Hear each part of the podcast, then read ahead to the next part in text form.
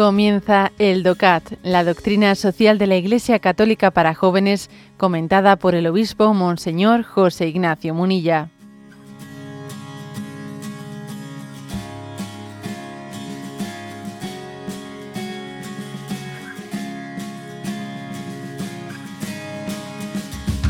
El punto octavo del DOCAT pregunta, ¿deja Dios solo al ser humano después de que éste se aleje de él?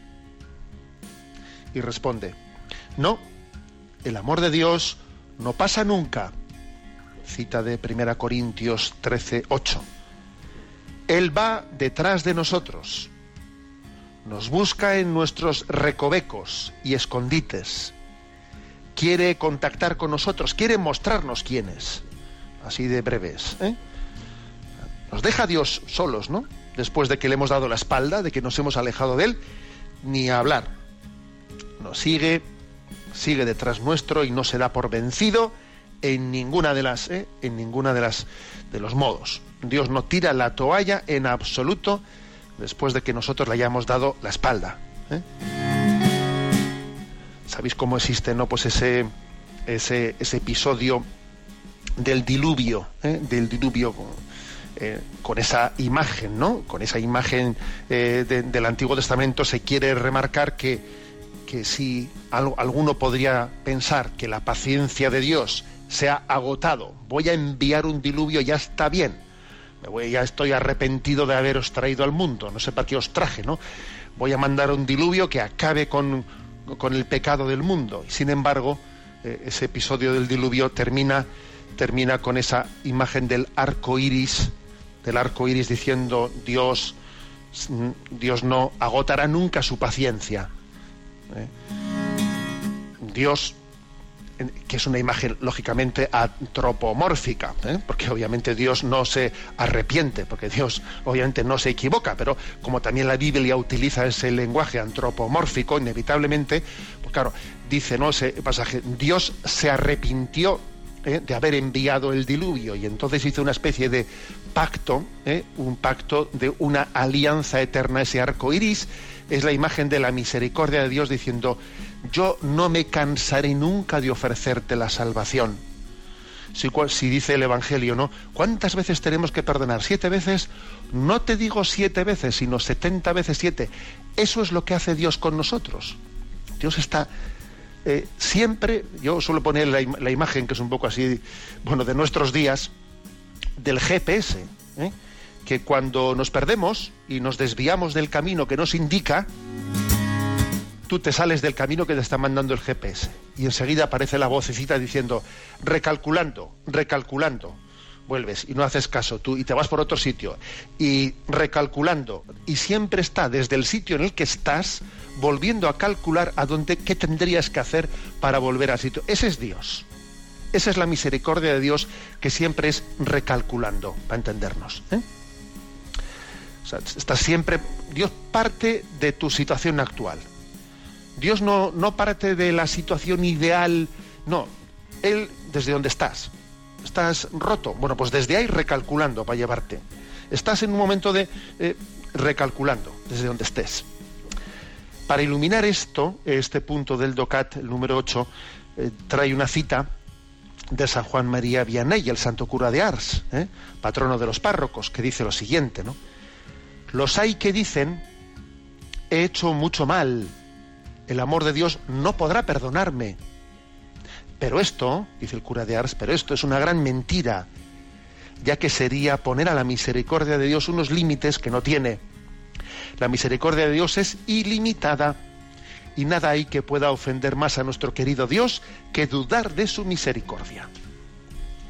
En el fondo, ¿cuáles son las, las grandes, eh, digamos, deformaciones que existen hoy en día sobre, sobre, sobre eh, la misericordia de Dios? yo diría que hay tres grandes, tres grandes deformaciones de, eh, de, lo que pensamos o creemos sobre la misericordia. Una primera deformación es, que es muy típica en nuestros días, ¿eh? es contaminar el concepto de misericordia de relativismo, de relativismo, es decir, va, tranquilos, que no pasa nada, que Dios es misericordioso, ¿no? O sea, como si invocar la misericordia fuese un sinónimo de negar la existencia del pecado o cuando menos negar el drama del pecado. Tranquilos, que no pasa nada, ¿no? Se confunde la imagen del Dios Padre con la del Dios manipulable, ¿eh?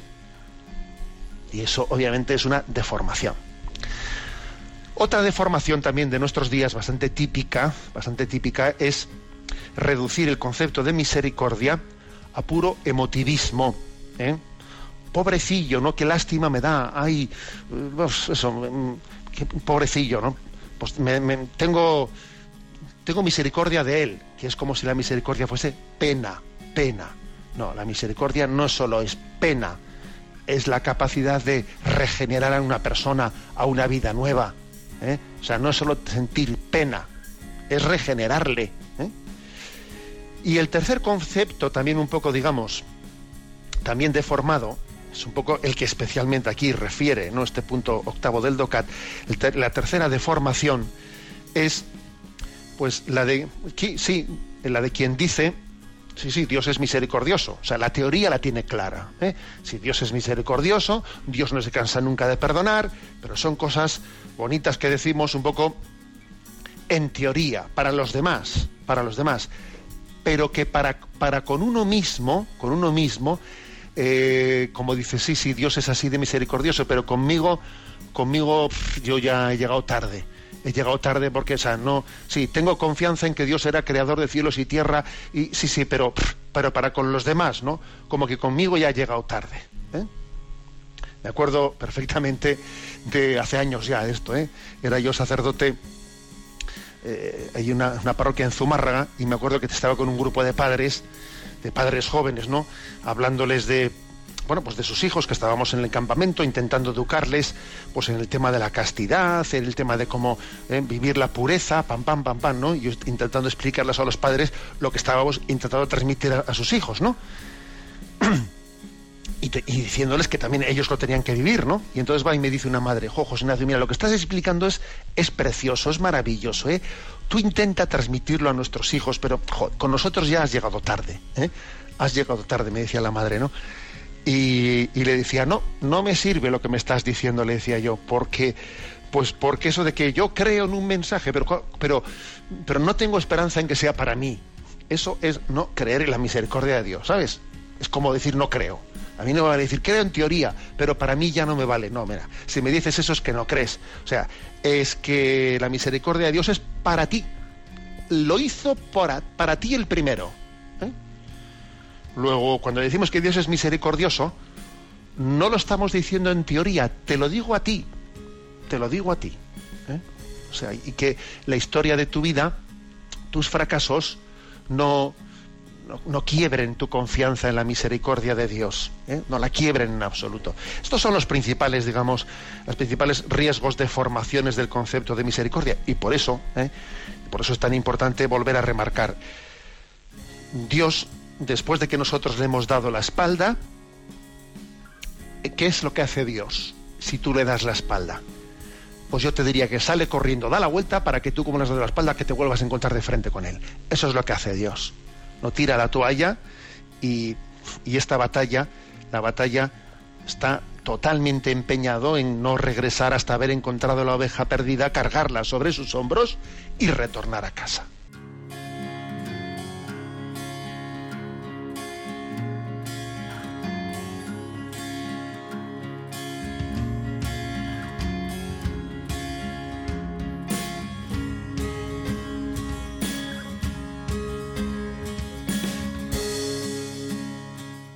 Has escuchado el DOCAT, la doctrina social de la Iglesia Católica para jóvenes, comentada por el obispo Monseñor José Ignacio Munilla.